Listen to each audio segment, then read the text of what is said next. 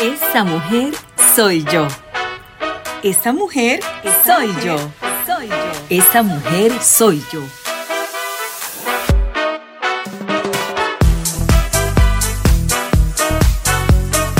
Desde los estudios Arad llega a ustedes Esa mujer soy yo. Podcast por Ana Rosa.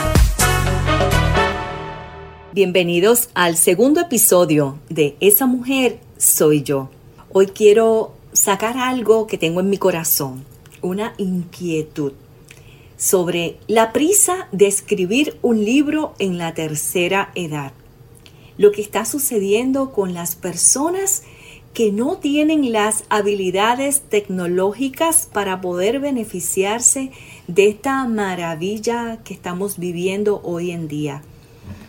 Porque no obstante a que, por ejemplo, cualquier persona con habilidades tecnológicas puede autopublicar sus ebooks y libros de manera gratuita a través de diversas plataformas en Internet, hay una realidad a la que se enfrentan las personas de la tercera edad.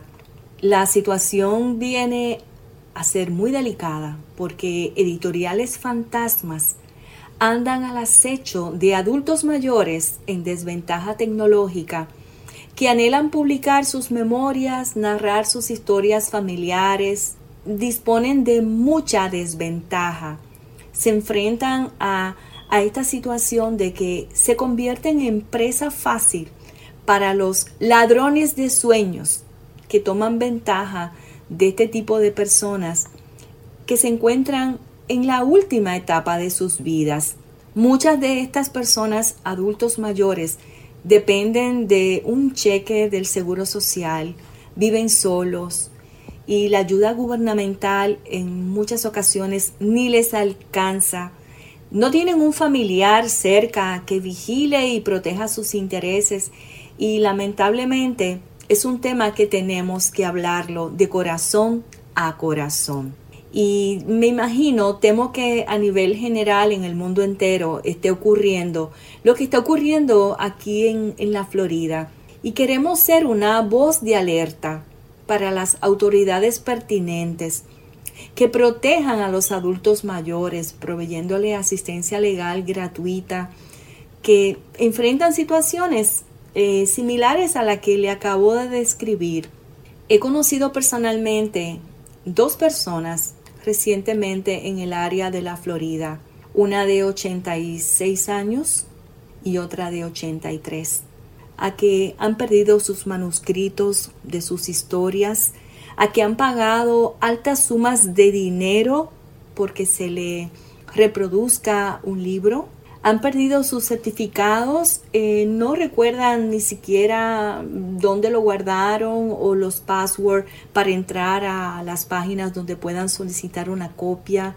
Estamos hablando de personas que están en la última etapa de sus vidas y hay un caso en particular que me ha tocado muy de cerca porque recuerdo la edad de mi madre que si ella hubiera podido escribir hubiese sido para mí muy duro haber sabido que ella sufrió lo que está sufriendo hoy día Deila María Peña de Fontalvo. Quiero hablarles un poquito de la historia de, de Deila. Deila nació un 15 de diciembre de 1934 en Mariquita, Tolima, la capital frutera de Colombia. Huérfana de madre, criada con muchas carencias, maltratos e inseguridades, con baja autoestima, explotada al servicio de su madrastra y muy poco o ningún apoyo de su padre en su nueva familia. Deila se crió resentida y amargada con pocas oportunidades de estudio. Se casó con Alfonso Fontalvo y procreó tres hijos, Rafael, Vladimir, Rocío Marina y Patricia Judith. En el 1969 tomó la dura decisión de separarse de sus tres niños y emigrar a los Estados Unidos en busca de una mejor calidad de vida para su familia. Deila trabajó arduamente, enviaba dinero a Colombia para el sustento de sus niños, estudió lo que pudo, según declara en su libro Rostros y Huellas en mi vida. No descansó hasta poder traer a sus tres hijos a los Estados Unidos. Y en la década de los 80 comenzó a escribir poemas, canciones, himnos e historias de su vida. Encontró en la escritura su refugio y una manera de liberar dolores y perdonar los traumas de la niñez. Deila es autora del himno Unidos en Solidaridad. Lo escribió en el 1980. Las canciones Hermosa Gris, Gran Mañana y Mi Cumbiamba. Deila creyó encontrar el momento oportuno de hacer en la última etapa de su vida lo que más anhelaba. Continuar publicando sus historias, cantar, tocar piano, dibujar cisnes y mariposas, hablar con sus arcángeles y alcanzar lo que no pudo en la etapa de la juventud. Por segunda ocasión, Deila alega haber sido blanco de personas inescrupulosas que han prometido publicar sus libros y ha pagado altas sumas de dinero y se han desaparecido con el dinero y jamás ha vuelto a saber de la falsa promesa. En el 1990, al llegar a Orlando, Florida, continuó escribiendo. Se afilió a AIPED, que es la Asociación Internacional de Poetas y Escritores Hispanos, un lugar donde se reunía con personas afines a sus intereses literarios. Sus amarguras y sufrimientos sirvieron de musa para lanzar su primer libro, Punto de Partida, escrito en el 2012. Rostros y huellas en mi vida en el 2015 y Los Ángeles sin alas, historias y cuentos de la vida real en el 2018. Sin embargo, alega haber registrado todas sus obras en la Biblioteca del Congreso en Washington. Ahora, Deila se encarga personalmente de los cuidados en el hogar de su esposo Alfonso, de 93 años y muy delicado de salud, y lo acompaña a sus múltiples visitas al hospital y citas médicas. En el 2019 creyó haber encontrado la persona que le ayudaría a alcanzar sus sueños de publicar dos de sus libros que por segundo intento anhelaba dar a conocer. Lamentablemente pasó una segunda decepción.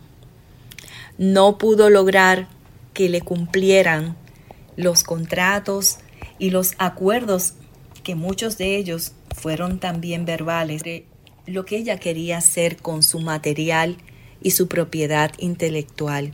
Sentada en la butaca frente a su anhelado piano, entonando con dificultad las notas de mi viejo San Juan, me expresó que nunca es tarde para aprender y hacer lo que siempre has deseado.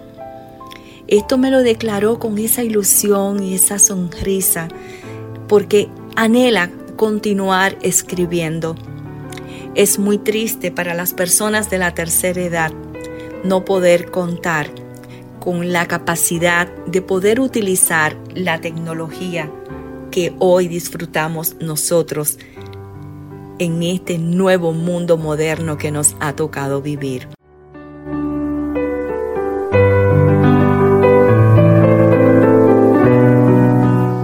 Nombre es Deila. Me complace saludar con un agradecimiento profundo y doy gracias a Ana Rosa Arias de Esa mujer soy yo, abanderada por ayudar dentro de su capacidad a la mujer de mayor edad quien es atacada al ser robados sus sueños en la parte final de su vida por gente sin escrúpulos sin corazón, ajena a todo tipo de buenos sentimientos, cediendo el paso a la energía negativa que llena ese corazón para destruir los sueños de personas por su edad vulnerables, haciéndolas caer en sus manos manchadas por la maldad y sin escapatoria, ya que no existe defensa para las damas que a pesar de sus ganas, aunque tarde, intentan abrirse paso en la vida con su férrea voluntad de saber y liberarse de la mediocridad y sentir orgullo por sus sueños logrados con tanto trabajo e invitar a otras mujeres a que triunfen también y no se rindan a la adversidad, levantando sus ojos, brazos y voz en una oración propia pidiendo calma por la injusticia. Yo, Deila, espero que mi voz sea escuchada y con ello encontrar a una persona, abogado, abogada, que se atreva a luchar por nosotras. Esa mujer soy yo. Esa mujer soy yo. Podcast por Ana Rosa es un espacio abierto para hablar de corazón a corazón, entrevistas, audios inéditos, mujeres con su historia puntos de vista, espiritualidad, emprendimiento, mensajes de amor, fe, esperanza y mucho más. Descárgalo por las plataformas de podcast en tu dispositivo personal las 24 horas, los 7 días a la semana. Esa mujer soy yo, soy yo. Soy Rosa Ortiz, estoy aquí en Orlando, tengo 83 años de edad y me gustó tu postcard, me encantó. He pasado por una situación que con mi libro, que ese ha sido mi sueño, escribir un libro y lo escribí y se me han presentado tantos, tantos problemas, pero cuando esté todo ready, yo voy a salir en esta mujer soy yo.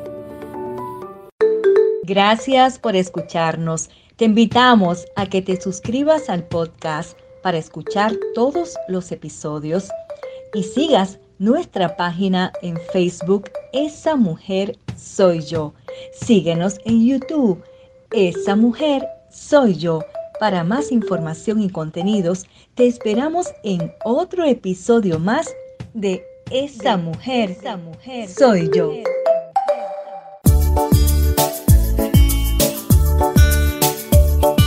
La música que escuchaste en este episodio de Esa Mujer Soy Yo fue cortesía del canal en YouTube de Uriel Vamo, tema Baila mi cumbia, y en mi viejo San Juan, canal Humusing. Las opiniones vertidas en el pasado segmento son de exclusiva responsabilidad de quienes la emiten y no representan necesariamente el pensamiento ni la línea editorial de Esa Mujer Soy Yo podcast.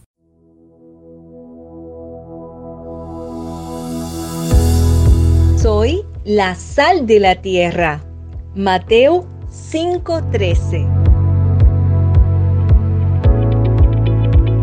Este episodio fue presentado por Estudio Power Multimedia.